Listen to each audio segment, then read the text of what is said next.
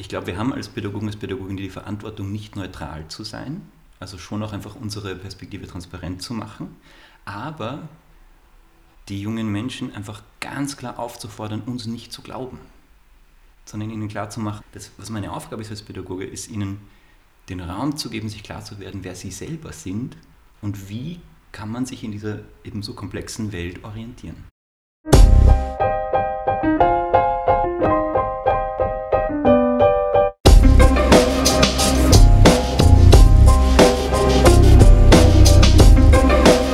Herzlich willkommen zu Bildungswellen, dem Interview-Podcast zu Bildung und Nachhaltigkeit. Mein Name ist Michael Schöppel und ich darf Sie durch diesen Podcast führen. In regelmäßigen Abständen widmen wir uns aktuellen Entwicklungen im Bildungsbereich, wissenschaftlichen Erkenntnissen und interessanten Perspektiven im breiten Feld der Nachhaltigkeit. Wir diskutieren mit spannenden Persönlichkeiten, was es braucht, damit eine Bildung für nachhaltige Entwicklung gelingen kann. Diesmal geht es um nichts Geringeres als die Transformation unseres Bildungssystems. Die Herausforderungen einer Pandemie haben deutlich gemacht, dass sich der klassische Unterrichtsalltag schneller ändern muss als gedacht. Gleichzeitig verändert sich auch die Art, wie wir über Bildung nachdenken.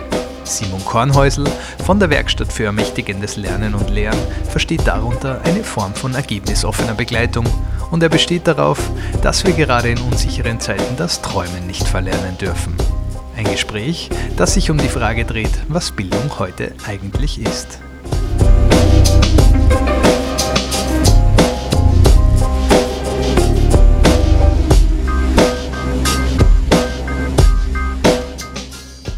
Lieber Simon, herzlich willkommen zum Podcast. Morgen. Direkt rein ins Thema, was für Herausforderungen warten auf Pädagoginnen in Zeiten des Wandels? Was mir gleich kommt, ist eine enorme Komplexität.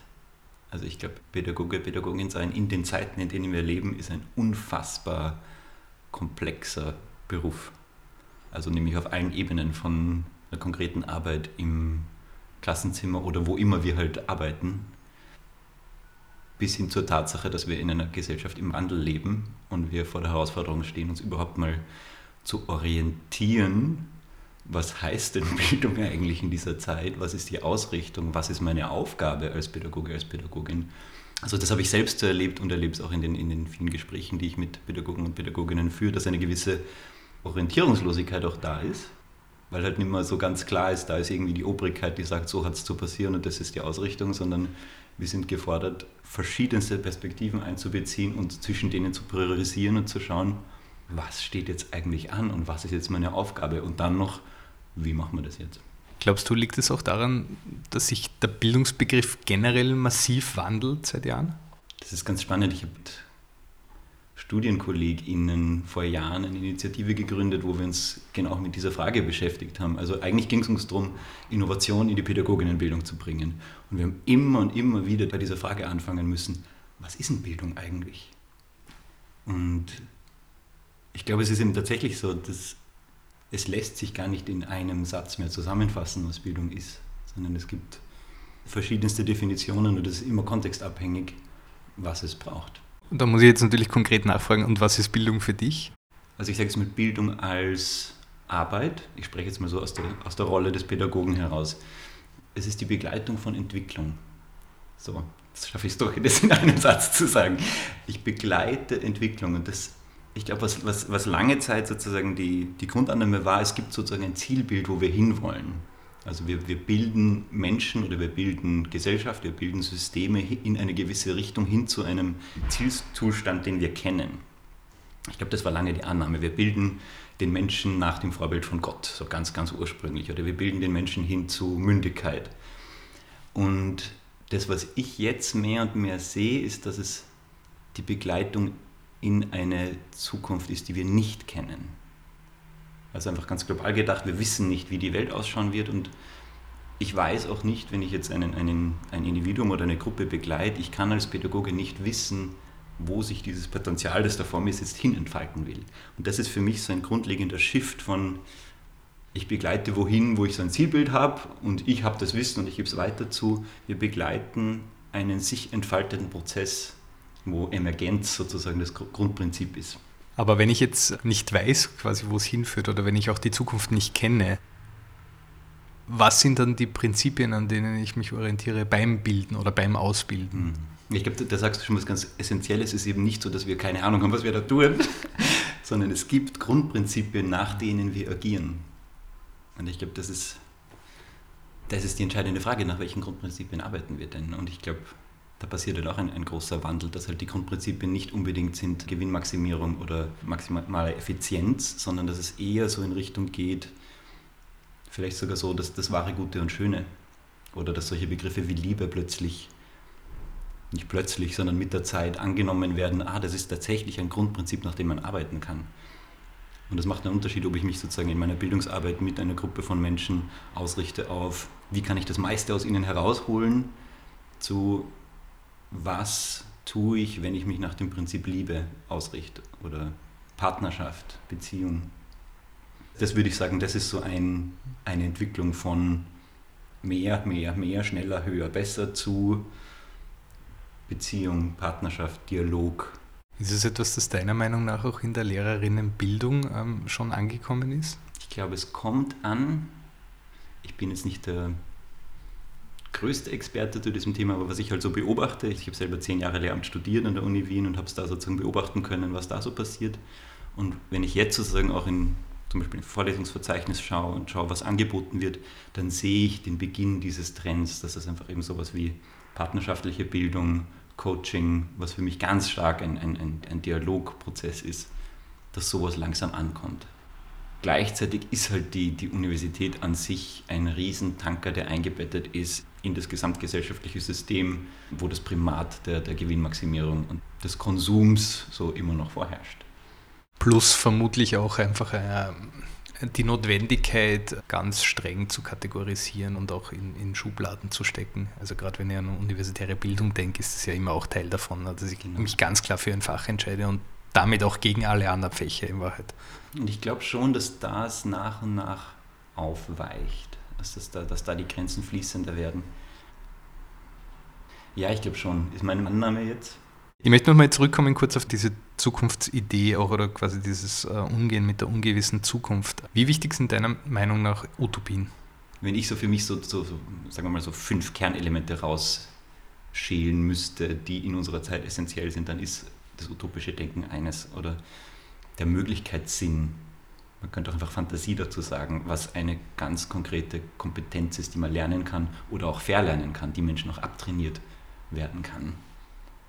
Also ich weiß es für mich, es prägt mein Leben enorm, seit ich das gelernt habe, seit ich gelernt habe, einfach für mein individuelles Werden mich an Utopien auszurichten. Wie kann ich mir das konkret vorstellen? Was bedeutet es, sich an Utopien auszurichten? Oder was für Form von Selbstwirksamkeit entsteht dadurch auch? Also eine, eine ganz konkrete Form, die, die ich sowohl als, als Seminarleiter als auch in meinem persönlichen Leben anwende, ist das Träumen. Und Träumen, das gesellschaftlich jetzt lange Zeit nicht so einen guten Ruf hatte, weil es was Kindliches, Naives hat, dem sozusagen einen, einen ganz wichtigen Status einzuräumen, dass ich mir erlaube, mir einfach, mich einfach mal mich dem hinzugeben und mir Zeit zu nehmen, mir klar zu werden, hey, wie stelle ich mir eigentlich das Leben vor? Und mich dann nicht sofort wieder einschränken zu lassen, naja, das geht sich aber nicht aus, weil die Welt ist ja begrenzt und es gibt ja die Ressourcen nicht und wer soll das zahlen? Sondern mich wirklich dem hinzugeben und dann idealerweise das auch noch mit anderen Menschen gemeinsam zu machen also wir haben dann zum Beispiel in unseren Seminaren in Form von Traumreisen machen, wo, wo man sich einfach hinein imaginiert in die erwünschte Zukunft, in die utopische Zukunft.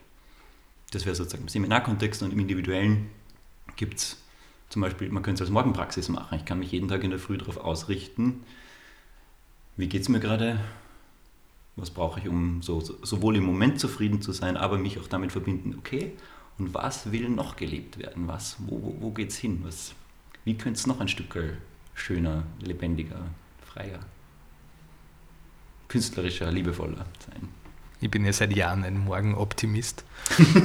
ich stehe meistens mit dem Gefühl auf, dass ich mir denke, okay, neuer Tag wird schon, wird schon gut werden. Bringt nicht schlecht drauf zu sein am Anfang. Und das ist tatsächlich etwas, was für mein Dafürhalten ich es extrem positiv erfahre. Jetzt gar nicht, dass jeder Tag gut ist dadurch, überhaupt nicht. Ja. Aber es ist ein anderer Zugang ähm, zum äh, stetig neuen Erleben von Dingen einfach. Ja. Zu sagen, okay, ich schaue mal, wie es wird. Und dann kann ich immer noch sagen, es war nicht gut. Ich glaube, es macht tatsächlich schon einen Unterschied einfach fürs, fürs Lebensgefühl und letztlich auch für unsere Gesellschaft, ob wir uns das erlauben oder nicht. Weil je nachdem, wie ich mich ausrichte, ich wir wissen ja inzwischen, wir, wir framen ja unsere Wahrnehmung. Also wenn ich mich darauf ausrichte, die positiven Dinge zu sehen, dann sehe ich sie auch eher und dann handle ich anders und dann verändert sich meine Gefühlswelt, meine Gedankenwelt und letztlich meine Handlungen. Ich kann da kurz ein Beispiel bringen, wo ich da eine positive Entwicklung sehe im, der, im Bildungssystem. Da war ich vor ein paar Jahren bei, der, bei einer der so Eröffnungsveranstaltungen von der Innovationsstiftung für Bildung, die damals ins Leben gerufen wurde. Und da habe ich das zum ersten Mal erlebt, dass da waren Stakeholder von der Bildungsverwaltung bis zu Pädagoginnen, bis zu Social Entrepreneurs, die im Bildungsbereich aktiv sind, die sich gemeinsam ausgerichtet auf eine positive Zukunft die Frage gestellt haben, wie soll dieses Geld dieser Stiftung, die damals ins Leben gerufen wurde, wie soll dieses Geld verwendet werden? Und das war für mich total berührend, weil ich das bis dahin nicht gekannt habe, sondern das war immer so, wir arbeiten alle irgendwie dahin, aber dass wir uns mal gemeinsam ausrichten, ah, da gibt es eine gemeinsame Vision, das war ganz schön cool. Und die Ziele konkret waren halt die, ähm, die Sustainable Development Goals. Das ist genau eigentlich, glaube ich, ein, ein großer Vorteil dieses, wenn man so will, Frames der Sustainable Development Goals, dass die Möglichkeit besteht zu sagen, okay, wir haben eine eigentlich relativ gut und trotzdem offen formulierte Zieldefinition, mit der wir schauen können, ähm, was das konkret in unserer Bildungsarbeit oder in unseren Projekten bedeutet. Jetzt habe ich in meiner Recherche für den Podcast auch viel darüber gelesen, dass gerade der Begriff transformatives Lernen einfach bei dir auch, auch eine mhm. große Rolle spielt. Vielleicht kannst du ganz kurz erklären, was transformatives Lernen für dich bedeutet. Für mich ist das Kernelement des, dass dass wir die Veränderung von uns selbst, unseres inneren Lebens, also unserer Identität, unserer Werte, unserer Glaubenssätze, unseres Weltbilds als untrennbar verbunden begreifen mit der Veränderung in der Welt, also mit der Veränderung der gesellschaftlichen Systeme.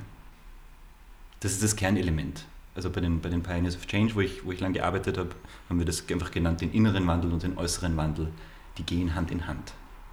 Und das ist jetzt kurz zusammengefasst, ist aber ganz schön profund, weil es halt bedeutet, dass ich, sobald ich versuche, ein System zu verändern, mir auch die Frage stellen muss, was habe ich mit diesem System zu tun?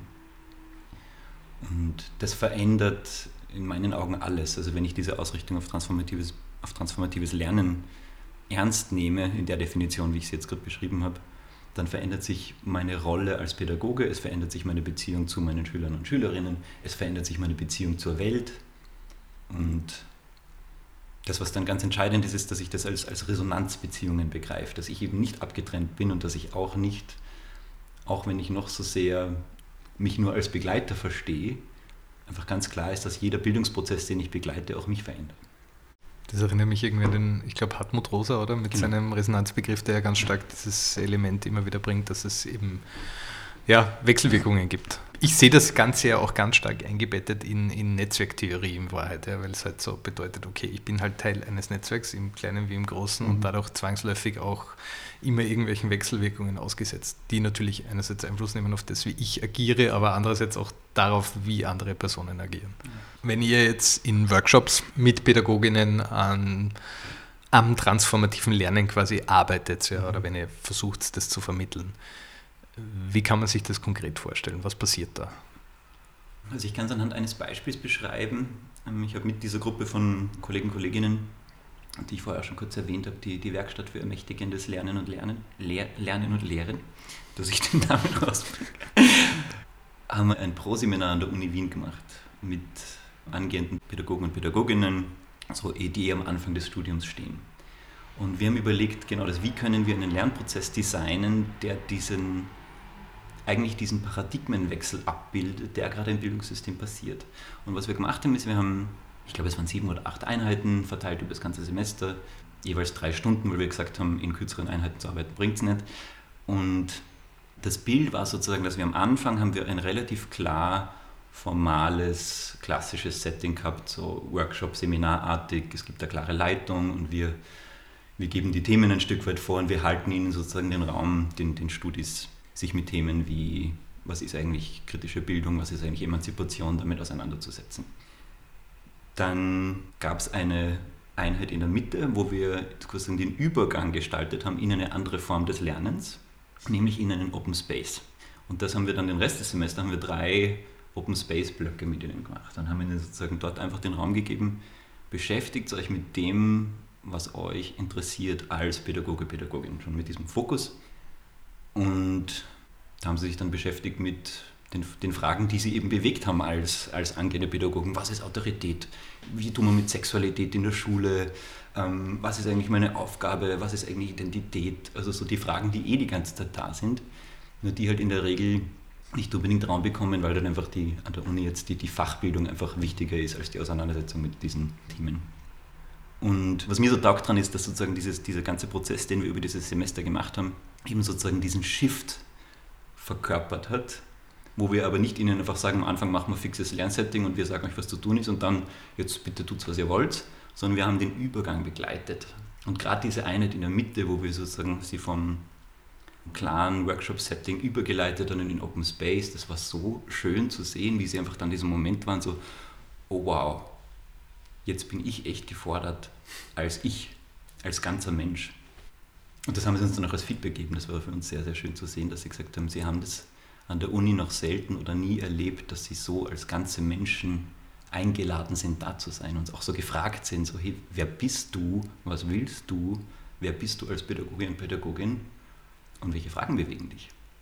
Ich glaube, in diesen Ausbildungskontexten ist es auch etwas, mit dem man sich selten bis nie beschäftigt, wenn man nicht gefordert wird dazu. Und das ist für mich halt ganz klar die Vision, wo es hingehen muss. Also, dass wir diese Auseinandersetzung mit Fachinhalt und mit pädagogischen Theorien und Ansätzen und Methoden verbinden mit dieser Auseinandersetzung, mit diesen tiefen menschlichen Fragen von wer bin ich, was will ich, was ist die Welt, was ist meine Beziehung zur Welt.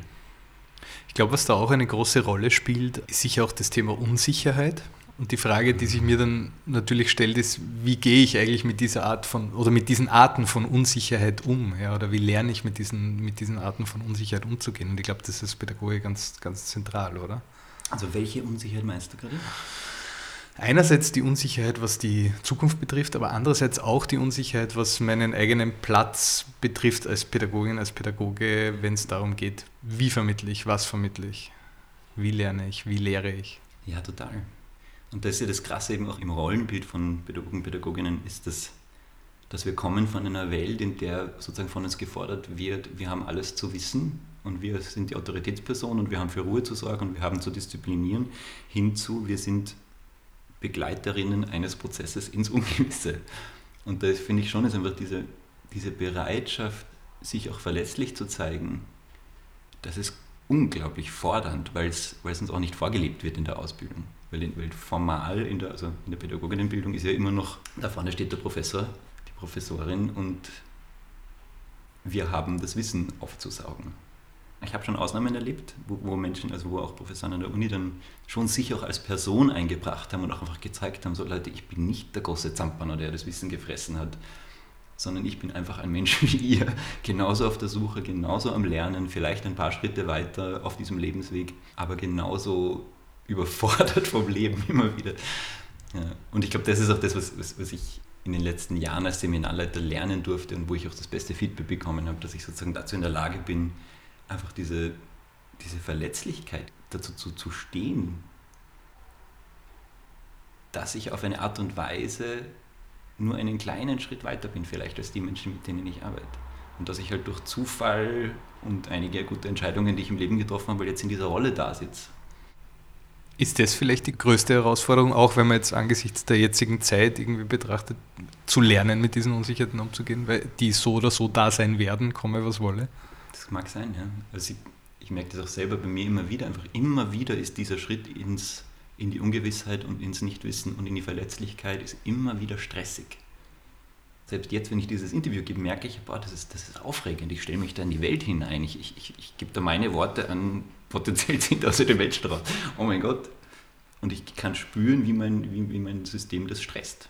Und ich glaube, das ist vielleicht die größte Challenge überhaupt in unserer Zeit. Wie gehen wir mit Stress um? Ich meine, Inzwischen wissen wir, dass, dass der Großteil der Zivilisationskrankheiten mit Stress zu tun hat und dass Konflikte vor allem deswegen entstehen, weil wir überfordert sind, weil unser Nervensystem überfordert ist, weil die Welt einfach fucking komplex, unsicher, vieldeutig und überfordernd ist.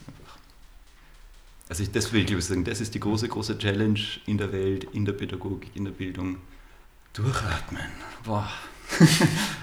und mich wieder mit dem Gefühl verbinden, hey, eigentlich bin ich safe. Das empfiehlt sich auch im Fall eines Podcast-Interviews durchzuatmen. genau. Wie kann man Schülerinnen verantwortungsvoll begleiten als Lehrperson? Was braucht es dazu? Das ist eine schöne Frage.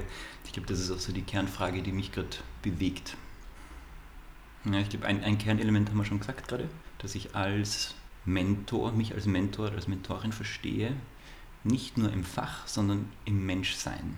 Das ist, dass ich eben meinen Auftrag eben begreife, nicht nur darin, Wissen zu vermitteln, sondern auch Vorbild zu sein. In dem Bewusstsein, dass immer die Gefahr besteht, dass ich den jungen Menschen mein Weltbild aufdrücke. Und deswegen eine immense Verantwortung habe, mich selber zu reflektieren. Dass ich mir einfach bewusst bin, hey, wie ticke ich eigentlich? Und ich glaube, wir haben als Pädagogen, als Pädagogin die Verantwortung, nicht neutral zu sein, also schon auch einfach unsere Perspektive transparent zu machen, aber die jungen Menschen einfach ganz klar aufzufordern, uns nicht zu glauben, sondern ihnen klarzumachen, dass was meine Aufgabe ist als Pädagoge, ist ihnen den Raum zu geben, sich klar zu werden, wer sie selber sind und wie kann man sich in dieser eben so komplexen Welt orientieren. Da wird es schon paradox, wenn ich sage sozusagen, ich, ich soll neutral, soll nicht neutral sein, aber ihnen den Raum geben, sich selber zu entwickeln und sich selber klar zu werden. Ich glaube nicht, dass es paradox wird. Also ich sehe das jetzt eher aus einer redaktionell-journalistischen Perspektive und da ist das ja eigentlich ein klares Element. Ja? Das heißt, ich kann und soll als Journalist ja auch eine Meinung vertreten, muss es aber auch immer klar davon trennen, wenn ich es quasi nicht tue und wenn ich versuche, objektiv äh, Wissen oder halt ja. Informationen zu vermitteln. Und ich glaube, das ist der Punkt. Es geht ja auch ganz stark darum, diesen Prozess selber transparent zu machen, beziehungsweise den Zeitpunkt quasi des, das ist jetzt meine persönliche Meinung, die ihr von mir präsentiert bekommt, oder das ist Wissen, das kumuliert ist aus vielen Jahrhunderten Wissenschaft und kann man jetzt mal so als gegeben annehmen. Schöne Analogie, genau. Hm. Vielleicht kannst du noch mal ganz kurz klären, was ihr bei der Werkstatt für ermächtigendes Lernen und Lehren macht. Ja, also kurz gesagt, wir widmen uns dieser Frage, um die wir jetzt auch gerade kreisen, so, wie geht das? Was ist Bildung in der heutigen Zeit, beziehungsweise welche Form von Bildung braucht es in dem sehr speziellen historischen Moment, in dem wir leben? Wie geht das, wie machen wir das und wie können wir die Art von, ich sage jetzt mal, zukunftsfähiger Bildung, die es einfach schon so viel gibt, wo es so viele Beispiele gibt, wie können wir das halten? Und wir verstehen uns da sozusagen einfach als, als Kollektiv von, von praktizierenden, Forschenden, wo wir gemeinsam reflektieren, Seminare veranstalten, Leute einladen, die wir cool finden.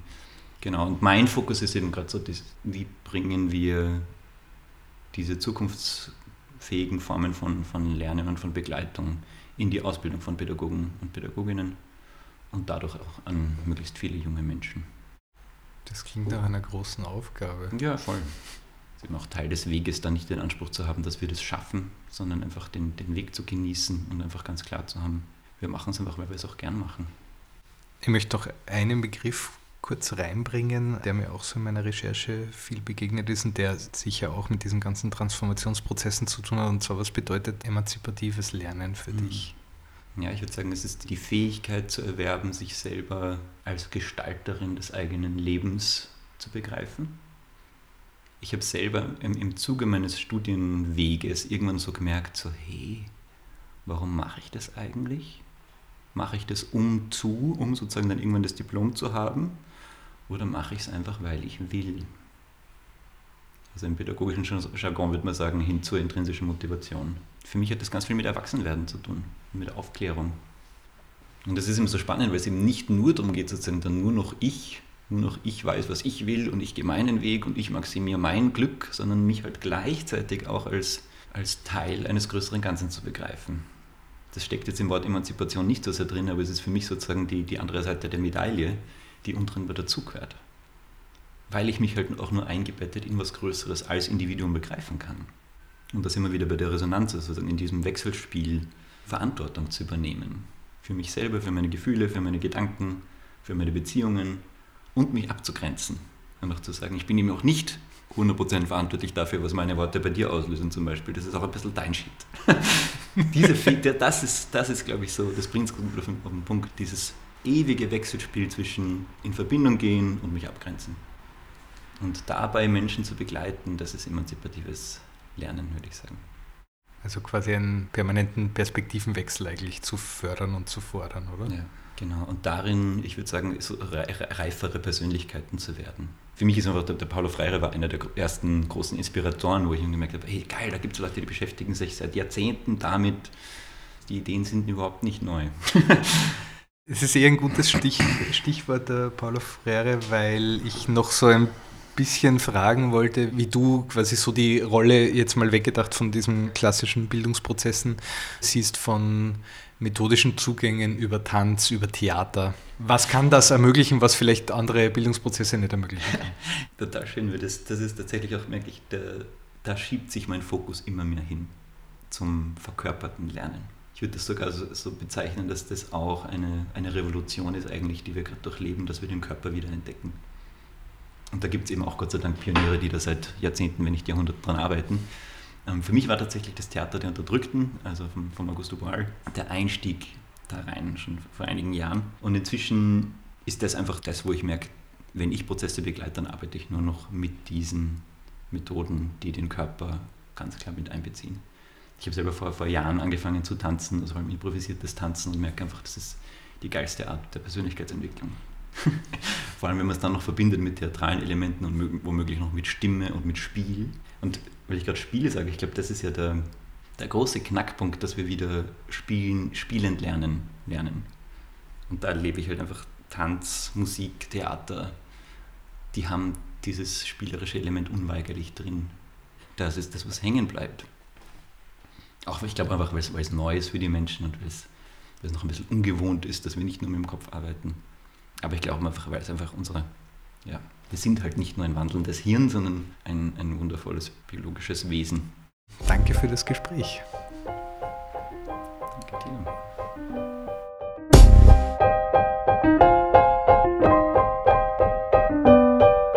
Das war unser Interview mit dem Bildungsexperten Simon Kornhäusel. Wir haben es im Juli in Wien aufgenommen. Weitere Informationen zu dieser Folge sowie alle Links finden sich auf unserer Sendungsseite unter www.umweltbildung.at/podcast. Die Musik stammt wie immer von Grapes. Bildungswellen ist ein Projekt des Forum Umweltbildung im Auftrag des Bundesministeriums für Klimaschutz und des Bildungsministeriums. Falls noch nicht passiert, können Sie unseren Podcast über alle gängigen Plattformen ganz einfach abonnieren und wir freuen uns über eine Bewertung. Sie hilft der Sichtbarkeit dieses Podcasts. Kommentare, Anregungen und Empfehlungen können Sie einfach an podcast.umweltbildung.at senden. Die nächste Folge von Bildungswellen erscheint am 16. Oktober. Bis zum nächsten Mal. Auf Wiederhören.